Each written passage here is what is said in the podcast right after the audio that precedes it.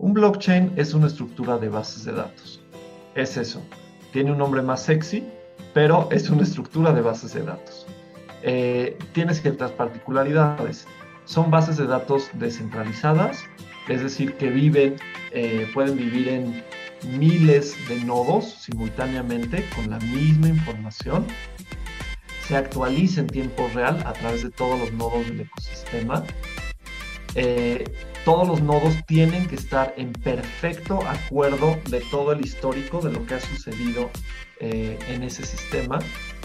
Y eh, por último, no se puede modificar lo que ya se escribió, solo se pueden agregar datos nuevos. Eh, empezamos a trabajar en Teger en mayo del 2018, entonces ya hace un tiempo.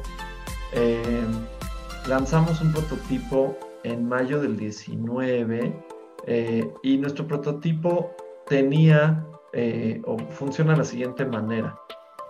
cuando un usuario navega en una página afiliada a Teger, por ejemplo, cultura colectiva, este, el el, outlet de noticias de cultura colectiva, que es news.cultura colectiva. Tenemos una página colombiana, ahora 724, y una página mexicana de música y de cultura musical llamada frame.tv. Eh, ganaba puntos, ¿sí? Y estos puntos los podía intercambiar eh, por recompensas en un marketplace que nosotros ofrecemos. Es la última expresión de la Passion Economy, la industria de los coleccionables trasladada a la realidad que se construye a partir de blockchain. La nueva oportunidad de los creadores de contenido para vivir de su arte. Si a lo largo de la historia el valor de las piezas de arte ha estado vinculado al valor estético, económico y emocional, desde el 2017 se ha hecho posible hacer lo mismo con el arte digital ya sean videos, memes, tarjetas coleccionables, una canción, un tweet o cualquier pieza creada en el ecosistema digital. En 2020, la industria de los NFTs o Non-Fungible Tokens alcanzó un valor de 250 millones de dólares. Para hablar de casos de éxito individuales, el youtuber Logan Paul, con 22.9 millones de seguidores en dicha plataforma, mediante el lanzamiento de 2.586 NFTs, generó 5 millones de dólares en ventas. Y todo por una tarjeta Pokémon digital. A nivel corporativo, la NBA ha apostado por Top Shot, plataforma en que entrega a los usuarios la posibilidad de poseer digitalmente las mejores jugadas de toda su historia. Es Renato Carrega, CEO de Teger y creador de Naos Blockchain Capital, primer fondo de inversión enfocado en blockchain en México. Yo soy Mauricio Cabrera y este es The Coffee, episodio 9, temporada 3. Comenzamos. Intenso como Nación 321, ligero como BuzzFeed, cargado como el de forma, refinado como el país. Aquí comienza The Coffee. Grandes historias para grandes storytellers. Un podcast con el sabor de Storybaker por Mauricio Cabrera. Storybakers les recuerdo que pueden recibir directo en su bandeja de entrada todos los insights, análisis y tendencias que genero para ustedes a través de mi newsletter. Suscríbanse en storybaker.co, así, sin M, storybaker.co. Todo lo que necesitan saber de medios, contenido y monetización directo en su correo electrónico.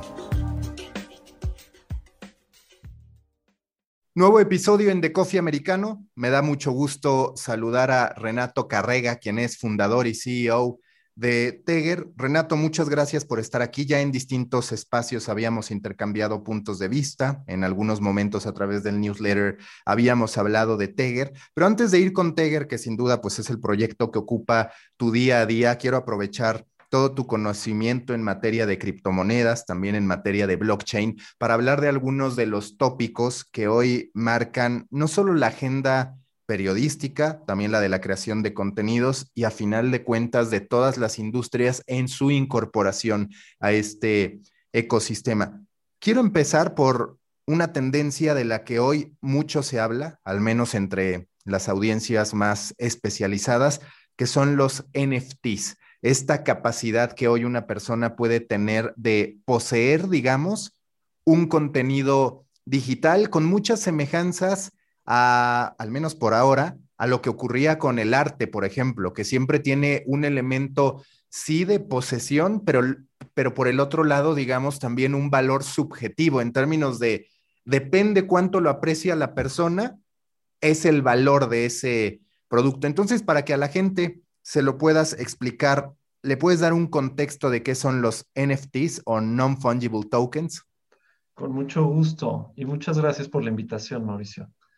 Em, entonces, los non-fungible tokens son tokens criptográficos, ¿sí? Como sería el Bitcoin, el Ether eh, o los otros criptoactivos más conocidos, eh, pero que son únicos, son un archivo digital único. Es una cosa muy curiosa porque si nosotros pensamos en los archivos digitales que tenemos en nuestra computadora, por ejemplo, eh, se le puede hacer pues copy-paste a un archivo y generar una réplica, ¿no? Lo que lograron los primeros activos virtuales eh, criptográficos, esencialmente Bitcoin, es generar un eh, archivo cuya propiedad es única, ¿sí? un registro único de quién es el dueño de un Bitcoin, por ejemplo. Pero el Bitcoin, el Ether y la gran mayoría de los activos virtuales que conocemos son fungibles, eso quiere decir que una unidad se puede intercambiar por cualquier otra y no hay diferencia. Para hablar de, cosas fungibles en el mundo físico, ¿no? Eh, un billete de 20 es un ejemplo muy claro. Si yo te intercambio un billete de 20 por otro, a ti no te debe representar ni ganancia ni pérdida, ¿no? Es, son absolutamente intercambiables uno a uno. Y en cambio, algo no fungible eh, es algo único. Entonces, una pieza de arte hecha a mano, por ejemplo, eh, pues tiene particularidades que no va a tener eh, otra, aunque sea una réplica del mismo artista. Eh, y por lo tanto, se, puede decir que esos son un bien que es no fungible, ¿no? En donde no se puede intercambiar una unidad por otra indistintamente. Entonces, estos tokens no fungibles, que apodamos NFTs, ¿no? Por sus siglas en inglés, eh, son tokens que corren la mayoría sobre el protocolo de Ethereum, ¿sí? Son una especie de tokens que técnicamente em, se conocen como ERC721, ¿ok? Mientras que los tokens fungibles de Ethereum son ERC20.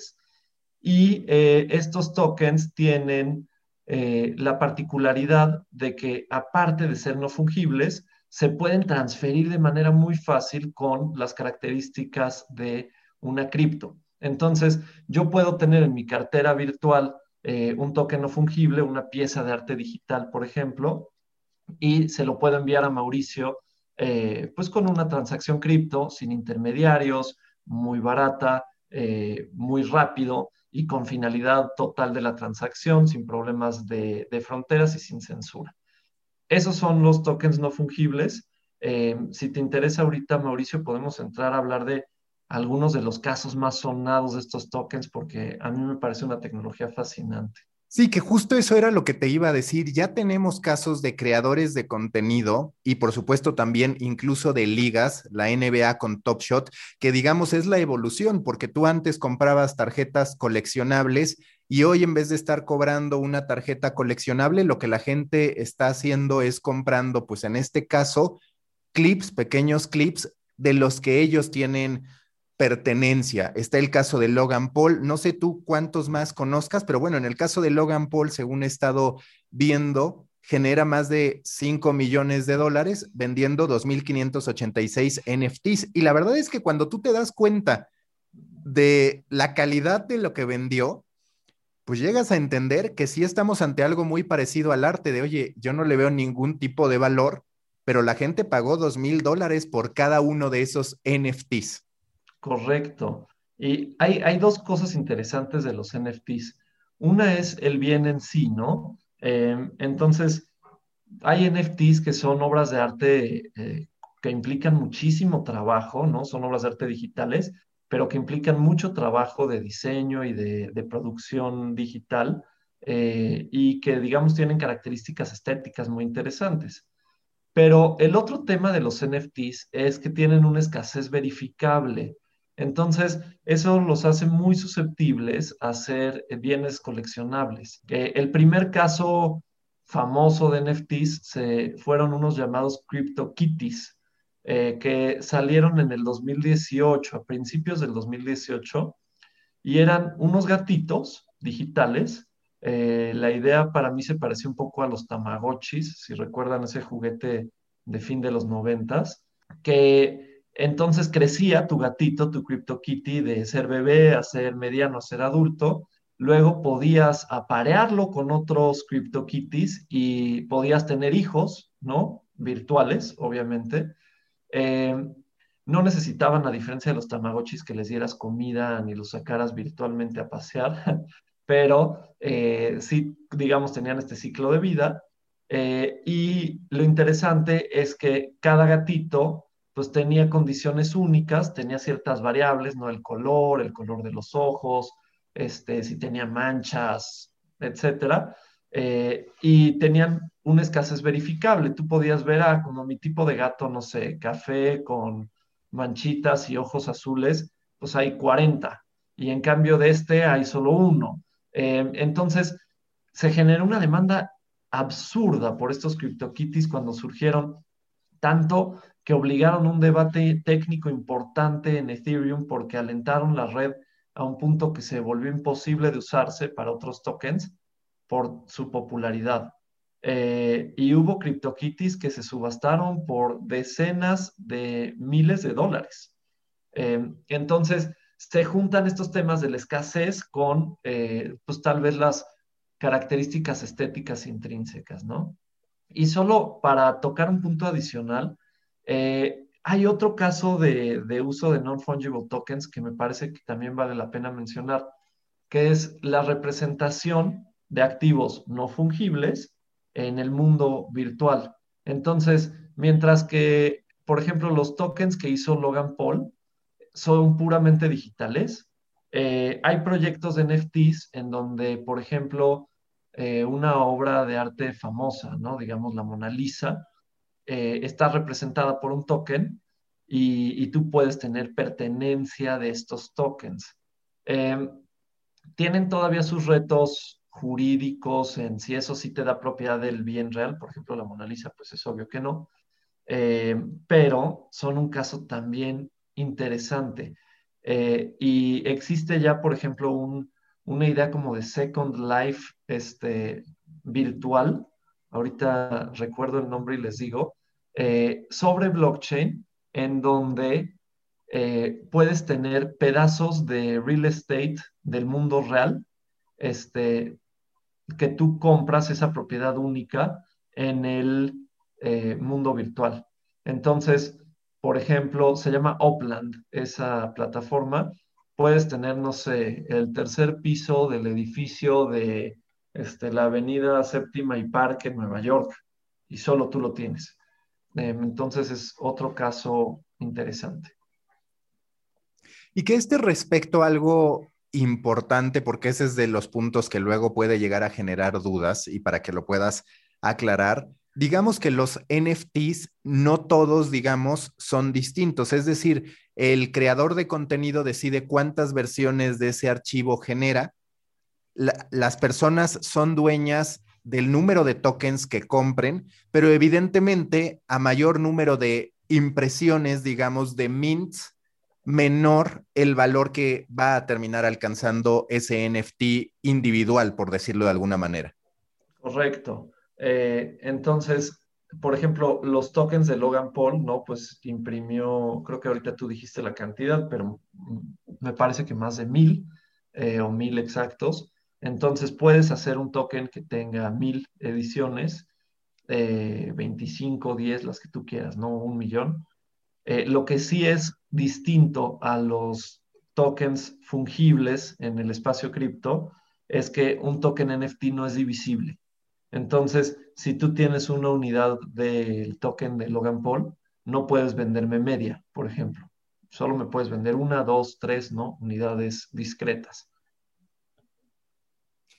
Y hablando de eso, también es muy interesante porque seguro que hasta ahora la gente se queda con, bueno, está bien que tú quieras apoyar a tu creador de contenido, que ya hablaremos de eso, digamos, de la evolución del Passion Economy, que es lo que estamos viendo aquí, del modo en que un creador de contenido construye una audiencia que al final lo termina admirando tanto que es capaz de pagar por una pieza de contenido digital que es algo único. Ya después tengo también unas preguntas sobre esta especie de Second Life que mencionas, que déjame decirte que yo fui muy fan de Second Life y fue de esas tendencias que seguro coincides. De haber ocurrido hoy serían una gran revolución. Mucha gente se olvida de que existió. Pero volviendo a este punto, ayer estuve investigando sobre cómo se maneja la estructura, es decir, quien compra un NFT y el propio creador de contenido realmente se siguen beneficiando conforme pasa el tiempo, que eso también es muy atractivo para los creadores de contenido. Siempre terminan participando, digamos, de las transacciones que ocurran con los NFTs de los productos, de los activos, de los contenidos que ellos generaron. Sí, depende, un poco de cómo hagan la emisión, ¿no? Entonces, eh, tú puedes decidir, por ejemplo, hacer un, digamos que yo genero una obra de arte digital y hago cinco NFTs de esos. Eh, lo que sucede es que si se logra generar un mercado secundario por mis tokens, ¿no? Por esos cinco que existen en el mercado, eh, si yo me quedé con alguno de, los tokens, es decir, vendí cuatro y me quedé uno, y subió el precio, pues me puedo beneficiar. Eh, si yo no me quedé con ninguno eh, y están todos en manos de los usuarios finales, eh, la única manera de que yo me beneficie es si yo gano de los intercambios, ¿no? Eh, y eso se puede programar en el contrato inteligente que genera esos NFTs, eh, y si lo han hecho varios creadores de contenido ahorita, para que le, digamos, le pague una suma al contrato por cada transacción, pero no necesariamente se tiene que hacer. Eh, también existen NFTs donde una vez vendidos y vendí todos, eh, pues ya no puedo, digamos, beneficiarme de cada transacción. Es pues muy similar a un, a un IPO, ¿no? Eh, a una salida de bolsa de una empresa.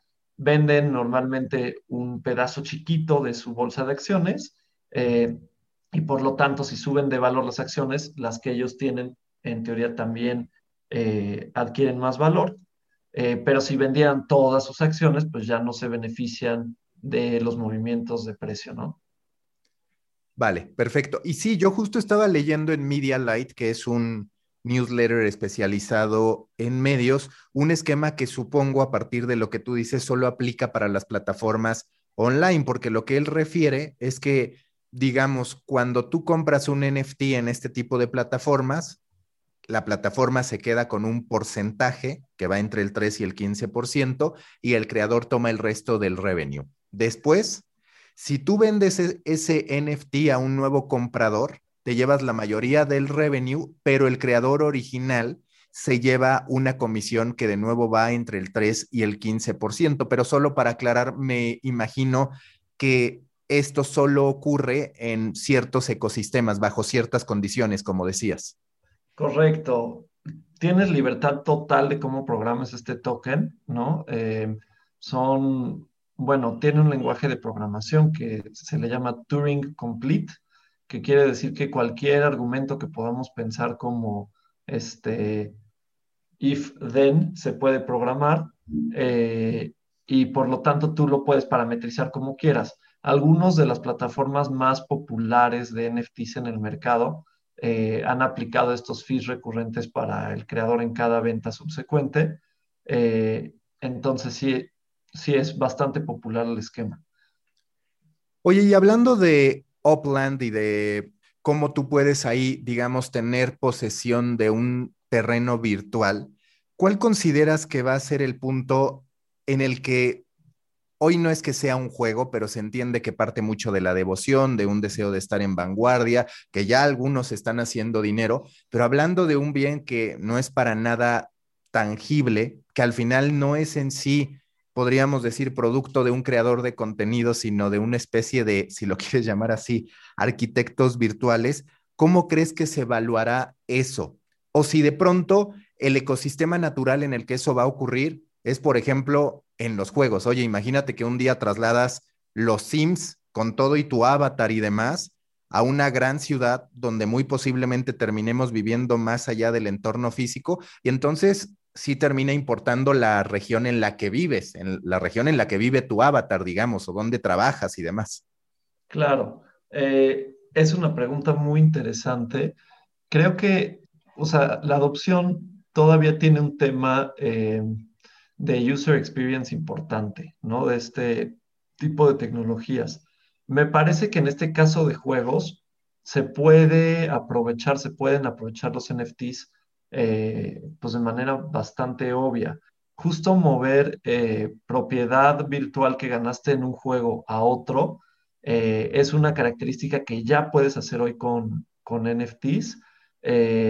Donde más se usa esto es en una plataforma que se llama Decentraland.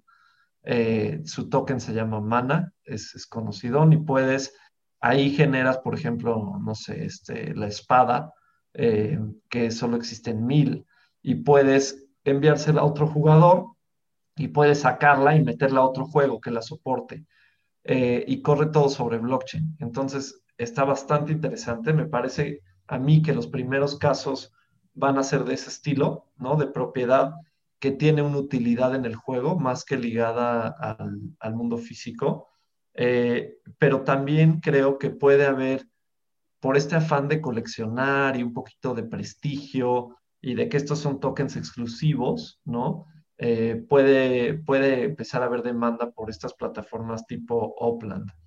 Y solo para mencionar un último caso que ya tiene tracción interesante, el, 16 de octubre, o sea, hace poco, eh, acaba de anunciar Christie's, eh, la casa de subastas, que van a subastar el primer NFT en su casa de subastas, ¿no? Eh, Christie's, obviamente, es de las casas subastas más prestigiosas del mundo. Eh, no me atrevería a decir que es Christie's y Sotheby's las que tienen el, nivel super premium. Eh, entonces es una movida muy interesante para, pues, prestigiar y, digamos, apoyar al mercado de NFTs. la pieza es de un artista que se llama Beeple, es una pieza 100% digital. Eh, y se llama Every Days, The First 5000 Days. Eh, la pueden buscar en Google, es como un, un gran collage de este, pequeñas imágenes eh, creadas digitalmente de tamaño muy, muy chiquito. Me imagino que son 5000, la verdad no las he contado, este, y genera como un efecto óptico de colores. Y hablando del contenido digital, pues al final, si por ejemplo un cantante lanza un NFT de una canción en una etapa temprana, digamos, y resulta que la rompe, ese NFT va a cobrar valor. Es decir, también se trata de una nueva manera de invertir, digamos, para las personas en las que pueden hacer apuestas por determinados creadores de contenido. Obviamente, todavía está por verse cómo baja hacia pequeños y medianos creadores de contenido, que es lo que siempre se habla, ¿no? Este posicionamiento de los grandes influencers que no necesariamente baja hacia pues personas que sean referentes pero de pequeñas comunidades que tal vez no podrán hacer estos grandes negocios, pero es así como podría digamos, a ver una oportunidad donde llega este, lanza una canción, yo compro uno de los escasos NFTs que lance y después habrá gente que los quiera comprar por más precio. Claro, y también eh, lo que es interesante de, estas posibilidades de inversión es que el NFT, por ejemplo, te podría pagar dividendos en, otro token. Em, ahí por dar un caso muy simple, supongamos que tú compras el NFT de una canción que yo escribí, y la canción empieza a tener regalías eh, y, te y pagamos esas regalías proporcional al dueño de cada NFT. Eh, lo podemos pagar por medio de un, un, airdrop, ¿no? Este, que quiere decir que te cae, le cae automáticamente a los wallets que tienen el, el token eh, que estamos buscando. Y pues así te podrías seguir pagando regalías y se vuelve muy simple si a ti, Mauricio, te interesa venderle tu, pedazo de la propiedad de mi canción a otra persona, le transfieres el token, en el siguiente airdrop las regalías le van a esa persona. Entonces, para, para inversión en, en contenido digital, o bueno, en contenido en general, está muy interesante. El único tema ahí que sigue eh, en duda es la relación jurídica entre un bien no digital y el NFT. En el caso de una obra de arte digital, por ejemplo, el NFT puede ser la obra en sí, ¿sí? O sea, en mi cartera es código, pero si lo despliego con un visualizador, veo la obra. Entonces, este que se va a subastar en, en Christie's, por ejemplo, el token per se es la obra de arte. Eh, pero, por ejemplo, si hicieras una canción con una disquera, pero vendes NFTs que lo representan, sigue existiendo un vacío jurídico en decir si este NFT en realidad representa propiedad en, esta, en esto. O si yo vendiera un NFT que representa mi casa, eh, pues es todavía dudoso si un notario en México me va a aceptar eso, ¿no? Eh, entonces, en ese tema, en la liga con cosas del mundo no virtual, eh, todavía hay incertidumbre jurídica. ¿Cuál te parece, ya hemos mencionado alguno de los ángulos, pero cuál te parece que va a ser la evolución natural de los NFTs? Y antes yo también a la gente le quiero dar el contexto porque cualquiera pensaría que las tarjetas coleccionables y demás en realidad van en picada, pero los NFTs no son el único rubro digamos, del mundo de los coleccionables, entendiendo que no solo son coleccionables eh, los NFTs, pero sí muchos de los productos que ahí se ofrecen, está recibiendo grandes inversiones, algo que parece retro está volviendo con muchísima fuerza, pero más allá de este contexto, ¿cuáles para ti serán los avances naturales para que hablar de NFT se consolide, digamos, para que más gente se entere de la tendencia y sobre todo para que haya más usos visibles o más beneficios, digamos, más potenciales oportunidades? Yo me imaginaría que eh, el primer caso de uso en generar tracción importante van a ser bienes que se usan en, juegos. Entonces, eh, de nuevo, la espada con cierta escasez en un juego y que tú puedes comprar y vender. Eh, ahí, perdón, me desvío un segundito, pero justo es muy interesante. El primer exchange eh, de criptos en el mundo, eh, mucha gente tiene el nombre en la cabeza, se llamaba Mount Gox, ¿no? mt.gox.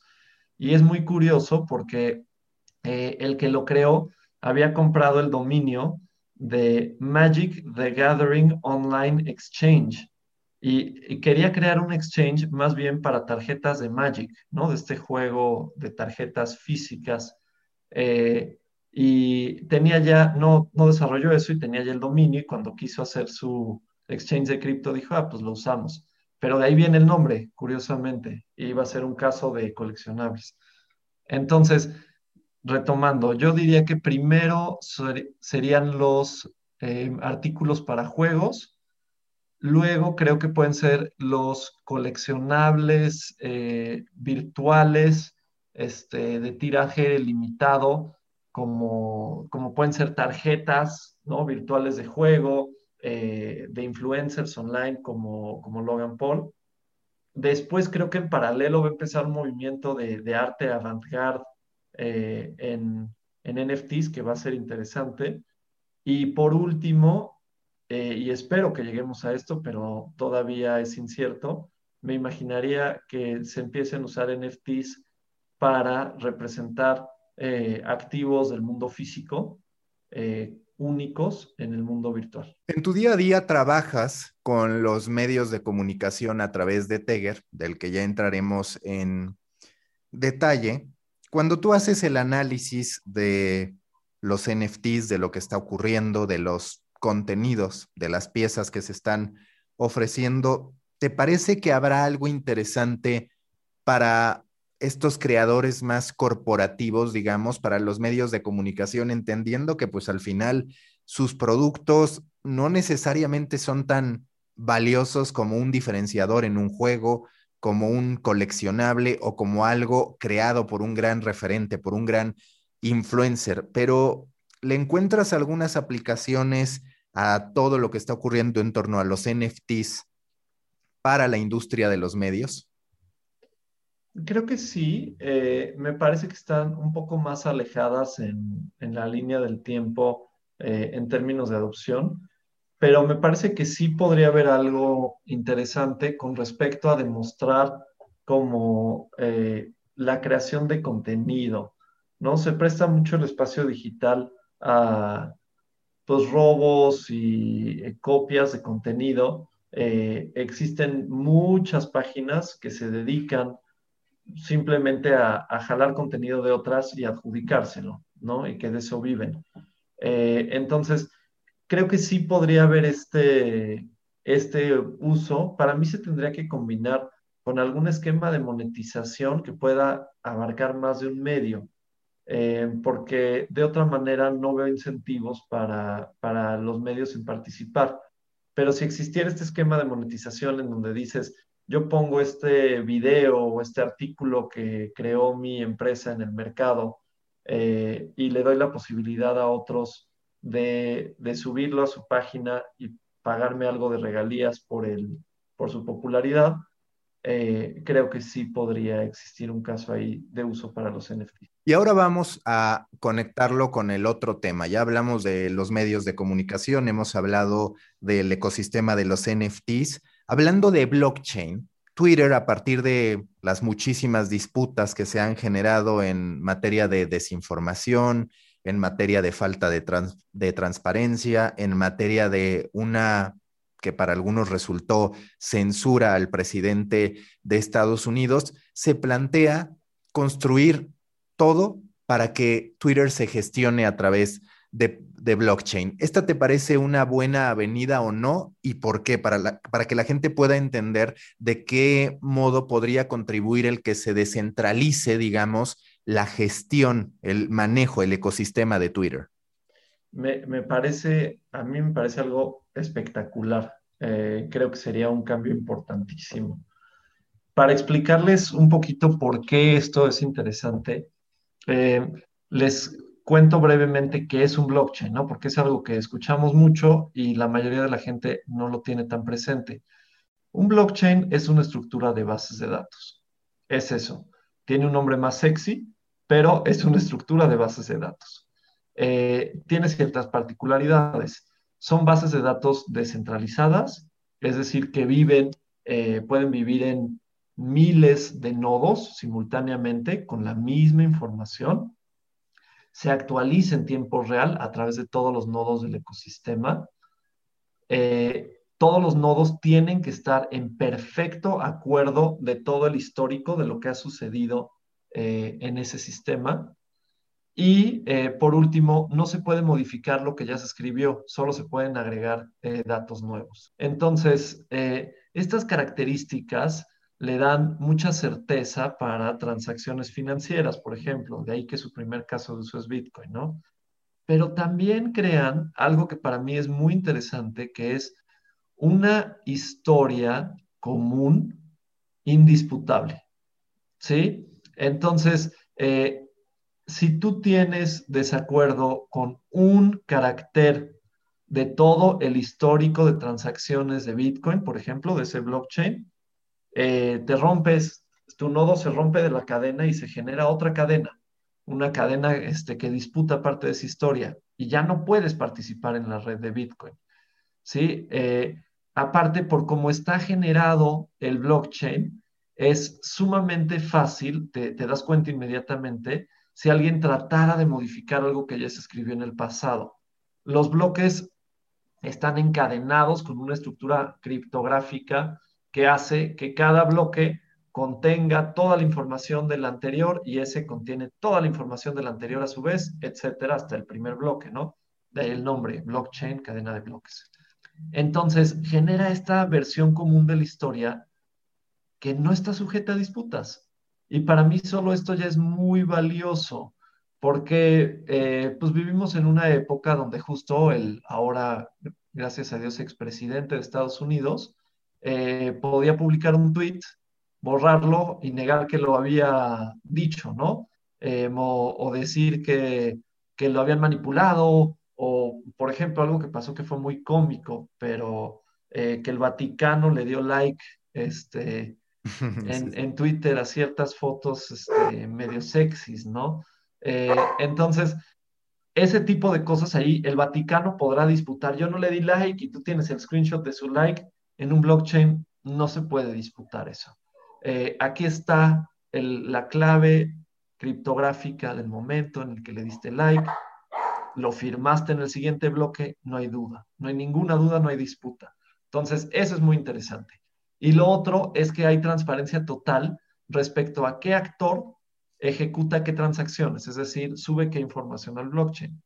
Entonces, de nuevo, podrías, uno, saber quién publicó cada tweet, quién hizo retweets, con perfecta transparencia de todo el histórico, pero aparte, eh, si Twitter descentralizara su estructura, podría saber, ah, esta oficina se encargó de censurar este tweet, esta oficina le dio gusto a este, esta oficina eh, pautó este otro para que tenga más popularidad, etcétera, y habría transparencia de sus movimientos. Entonces, para mí sería algo muy positivo, eh, sí, y, y si se combina con identidad digital sería aún más interesante, pero si quieres no me meto en ese tema ahorita, Mauricio, porque eh, a mí me fascina, pero nos puede descarrilar unos 5 o 10 minutos que no sé si sea la intención. No, no, no, pero dale, porque la verdad es que, a ver, es interesante porque el, el problema de Twitter es en realidad el problema del ecosistema digital. Por ejemplo, hay una serie de organizaciones que están buscando exigir a los medios de comunicación que consignen cuando modifiquen una historia, porque digamos, si las modificaciones fueran de un typo, se trata de algo inofensivo pero en distintos análisis que hacen se dan cuenta que el número de veces que muchos medios de comunicación transforman no poco, sino radicalmente sus contenidos es muy elevado. Y en efecto, los lectores no reciben ningún aviso ni conciencia respecto a que eso ocurre. Claro. Esto, por ejemplo, en un blockchain se resuelve inmediatamente. El artículo que ya publicaste, de hecho, nunca lo vas a poder modificar eh, podrías imprimir una nueva versión con ajustes, pero el original que publicaste vivirá por siempre en el blockchain. Sí, es, es este, inmutable, le llamamos, no se puede modificar eh, lo que ya existe.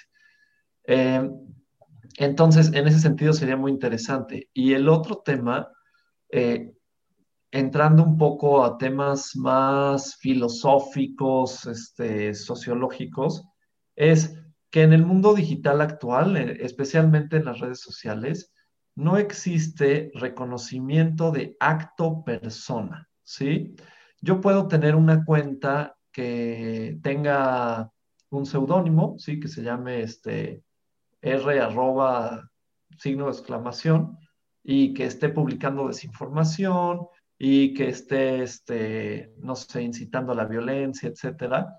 Y esa cuenta, por ejemplo, eh, pues no está ligada a mi persona, no está, no me genera consecuencias, ¿sí? En el mundo real. La peor cosa que me pueden hacer es bloquearme de Twitter. Eh, entonces, esto se presta justo a un uso muy malicioso porque no hay eh, lo que los gringos llamarían accountability, ¿no? no, no hay rendición de cuentas. entonces, sucede que una persona puede magnificar su voz, ¿sí? Pagando bots, este, pautando, eh, etcétera. Y también sucede que no se tiene que ser responsable de sus publicaciones eh, porque no necesariamente se le identifica con la persona detrás. En el caso de Trump, por ejemplo, que es una figura pública, está verificada su cuenta este, y, y estaba reconocida él, no era seudónima, pues podemos eh, tratar de adjudicarle responsabilidad por lo que publicó ahí. Pero una cuenta que, se, que sea seudónima, eh, pues no representa a una persona. Eh, entonces, para mí, si Twitter lograra combinar este movimiento de descentralización de la publicación de contenido con un movimiento de identificación de una cuenta con una persona, ahí sí sería interesante porque si yo publiqué desinformación, ahí ya puedo pagar por lo menos consecuencias reputacionales, ¿no? Eh, si Renato Carrega publicó desinformación, incitó a la violencia, etcétera, mínimo tengo esas consecuencias reputacionales, si no es que legales podría enfrentar, ya reconociendo que esas acciones que tuve en el ecosistema digital se le imputan a mi persona física. Y que aquí lo importante además es que tampoco es el gobierno el que lo termina juzgando, digamos, sino que está ahí en blockchain, este, podríamos decir, pasaporte físico digital que termina atribuyéndole a la persona física las distintas manifestaciones digitales que pudiera tener. Correcto, y habría que pensar en los mecanismos, por ejemplo, de resolución de controversias digitales, eh, ¿no? Y en en quién tiene la última palabra y, qué consecuencias se pueden dar, etcétera, eh, porque a mi parecer es muy peligroso que una compañía privada y eh, con fines de lucro pueda controlar pues el foro digital más importante que tenemos. ¿no? Y no, no tengo yo la propuesta, no soy experto en regulación de medios, eh, pero de decir quién sería mejor que regule este espacio, que tenga la capacidad de censura, eh, etcétera, no me queda claro. Creo que es un tema que nos falta resolver. Pero sin duda, eh, al ponerlo sobre blockchain, generas el historial compartido de todo lo que está sucediendo, puedes generar esta identidad única, reconocer acto y persona y ligarlos eh, y adicionalmente descentralizar esta toma de decisiones si así lo deciden. Y cuando analizas todas las oportunidades que representa blockchain, vemos el entusiasmo de Jack Dorsey, que es quizás el que más lo ha expresado. Facebook hasta cierto punto no ha estado tan activo en esa parte, aunque sí en la idea de criptomonedas que se ha ido moviendo bastante. Esa es la realidad. Pero ¿qué falta para que las plataformas sociales, digamos, cuál desde tu perspectiva, es el impedimento para que eso se esté retrasando, si así lo queremos ver, o para que no esté ocurriendo? Yo diría que son dos cosas. Uno, existe un tema tecnológico, un impedimento tecnológico, que es eh, todavía, por ejemplo, para los volúmenes transaccionales de Twitter, subir cada comentario, cada share, retweet, etcétera, a un eh, blockchain sería un reto, sería un reto, este, pues, o sea, de capacidad de sistemas. ¿Hay blockchains que lo podrían operar hoy? Sí, pero eh, el nivel de seguridad, por ejemplo, de los blockchains que lo podrían operar, eh, tal vez no dé para las necesidades de este ecosistema. Por ejemplo, si trataras de subir esas transacciones al blockchain de Bitcoin, no da. Eh, el blockchain de Bitcoin puede procesar este, como seis transacciones por segundo y pues es obvio que que Twitter tendría muchas, muchas más.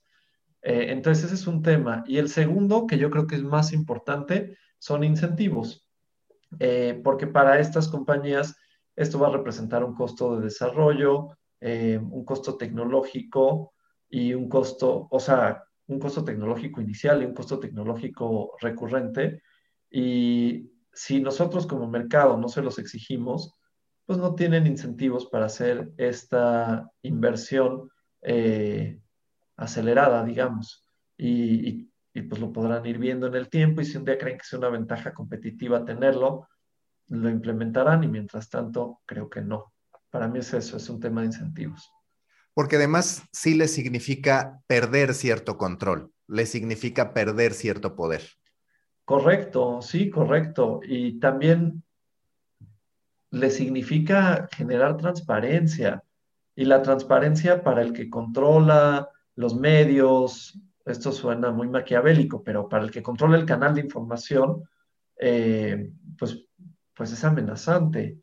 Eh, ¿no? El, tema de, una transparencia total, de que todos tus errores queden grabados para siempre y todos los puedan analizar y ver, eh, pues entiendo que, es preocupante para una compañía privada. Eh, entonces, sí, sería una pérdida de control y sería abrir las puertas de la casa para que todos veamos al interior. ¿En cuánto tiempo crees, entendiendo que mucho depende de los incentivos y demás, pero bueno, cuando menos la conversación ya está ahí, ¿cuándo crees que existirían condiciones medianamente propicias para decir quizás en este momento sí podría ocurrir, entendiendo que también están inversiones de por medio, lo que tú decías, muchos huecos legales respecto al final, ok, ya está ahí quien lo regula, como tú dices, y, demás. Entonces, ¿en cuánto tiempo crees que sea inevitable que nos movamos hacia ese momento, digamos, o hacia esa realidad que por otro lado parece inevitable que en algún momento lleguemos. Correcto. Yo creería que dos o tres años. Eh, y, lo digo porque me parece que la gente está tomando cada vez más conciencia de la importancia de poder verificar y entender las fuentes de los datos que se comparten en estas redes y eh, por otro lado de poder generar em, pues consecuencias y, un poco más de control ahí. Entonces, creo que todavía faltan temas de entender el cómo de la implementación y las consecuencias que eso tendría para los diferentes actores, pero creo que es un tema que va a seguir caliente. Creo que em, el gobierno de Biden, por ejemplo, en Estados Unidos, es uno de los temas que tiene en la mira. Entonces, para mí es cuestión de dos o tres años para que empiecen estas implementaciones. Ahora vamos con Teger, que ya llevas tiempo con este proyecto en el que, digamos, tú le pagas digitalmente, reconoces digitalmente a las personas por permitirte conocer datos de consumo, algunos datos personales y demás. ¿En qué etapa se encuentra Teger, ya lo he consignado, como lo dije cuando saludamos, en distintos momentos, pero ¿cómo ha ido evolucionando y en qué etapa dirías que se encuentra el proyecto? Perfecto, les cuento con mucho gusto. Eh, empezamos a trabajar en Teger en mayo del 2018, entonces ya hace un tiempo. Eh, lanzamos un prototipo en mayo del 19 eh, y nuestro prototipo tenía eh, o funciona de la siguiente manera. Eh, cuando un usuario navega en una página afiliada a Teger, eh, por ejemplo, Cultura Colectiva, este, el, el, outlet de noticias de cultura colectiva, que es news.cultura colectiva, tenemos una página colombiana, ahora 724, y una página mexicana de música y de cultura musical llamada frame.tv, ganaba puntos ¿sí? Y estos puntos los podía intercambiar eh, por recompensas en un marketplace que nosotros ofrecemos. Podía ganar puntos adicionales por responder preguntas a sí mismo. Y esencialmente estamos haciendo esto que tú bien dices, Mauricio, que es recolectar datos de consumo de contenido eh, en esos medios y complementarlos con las preguntas voluntarias de los usuarios.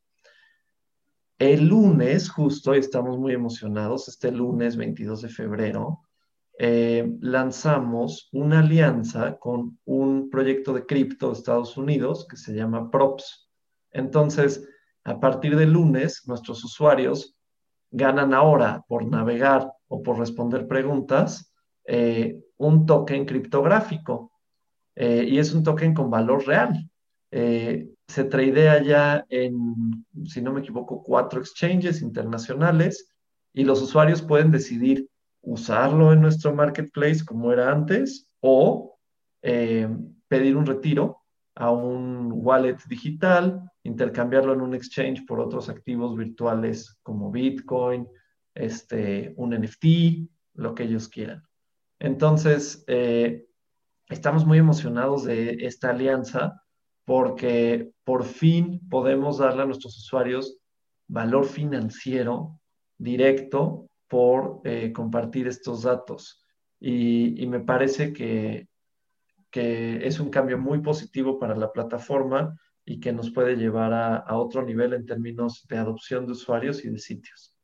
Sí, digamos que yo antes cuando escuchaba de Teger lo veía innovador en el concepto pero no tanto en la ejecución, particularmente por el marketplace que te daba la sensación de es como tener cupones, digamos, que yo en algún momento puedo decir, ah, quiero este, quiero este y demás. Ahora lo que sí estás dando, como dices, es ese valor financiero que según entiendo, incluso si la gente quiere comprar más props, lo puede hacer. Es decir, no solo se queda con los que generó a través de este tipo de acuerdo, por así decirlo, de transacción, sino que también puede, así como lo puede hacer con Bitcoin o con Ethereum, comprar props. ¿Es así? Es correcto. Y también puede ganar props en otras plataformas. Em, la más importante se llama YouNow. Es una página de, streaming en donde cualquiera puede este, streamear su webcam y platicar con la audiencia, contarles temas interesantes eh, entretenidos, lo que sea. Eh, entonces, en esa, en esa opera, por ejemplo, y en cuatro aplicaciones adicionales, en donde puedes ganar, puedes comprar props adicionalmente y los puedes retirar de Teger sin ningún problema, mandarlos a, a tu wallet e intercambiarlos por otras criptos. Entonces, eh, eso emocionante. Y lo otro, coincido contigo, Mauricio, en que nuestro marketplace eh, a veces le parecía decepcionante a la gente porque eran cupones en donde, si bien había cupones interesantes, este, un tiempo tuvimos tiempo aire, por ejemplo, para cualquier compañía mexicana, eh, estábamos limitados en qué podíamos ofrecer porque nosotros no tenemos todavía la masa crítica de usuarios para monetizar los datos. Entonces, eh, pues buscábamos alianzas comerciales con diferentes marcas para poder ofrecer estos cupones, pero la gran ventaja que nos da Props es que ahora los tokens que el usuario está gastando en nuestro marketplace son ya eh, pues con valor financiero y por lo tanto eh, podemos subsidiar el marketplace ahora y es lo que vamos a hacer en cuestión de días. Eh, entonces, los invito a probarlo si les interesa en teger con eh, o por medio de alguna de las páginas anfitrionas que mencioné. Y todos bienvenidos. Nos daría mucho gusto que si no tienen aún criptos, pueden ganar sus primeras criptos con nosotros. ¿Es Props lo que faltaba, es esta alianza con Props lo que faltaba para poder acelerar el proyecto? ¿Cuáles son los tiempos que te has marcado para decir, a ver, me parece que ya en esta instancia hemos de tener el volumen, una escala o en algún caso notoriedad en términos públicos, porque además estarás de acuerdo que así como resultaba muy primario, si lo queremos llamar así, el de repente acceder a una cuponera, por llamarlo de alguna manera, y poder decir quiero redimir este, ahora puede resultar muy abstracto hasta cierto punto para la gente entender lo que representa tener props.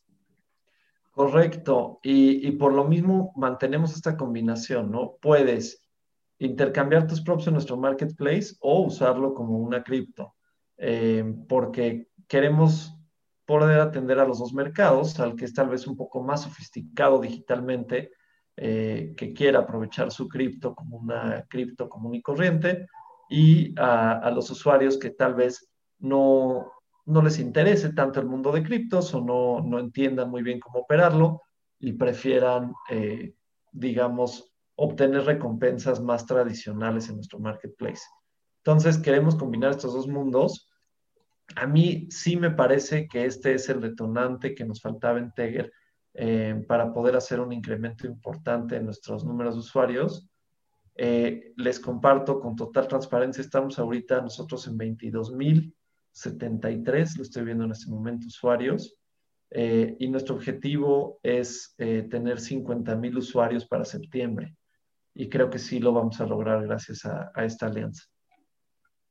Y que ese respecto lo que es también interesante es que pues, la idea es expandirlo a otros medios de comunicación también, que es parte del proceso que se tiene que construir. ¿Cuál es la meta en ese sentido? Porque de pronto, pues digo, si empiezas a estar en los medios más grandes, ya tienes presencia, como dices, en cultura colectiva, pero pues se puede acelerar ese crecimiento.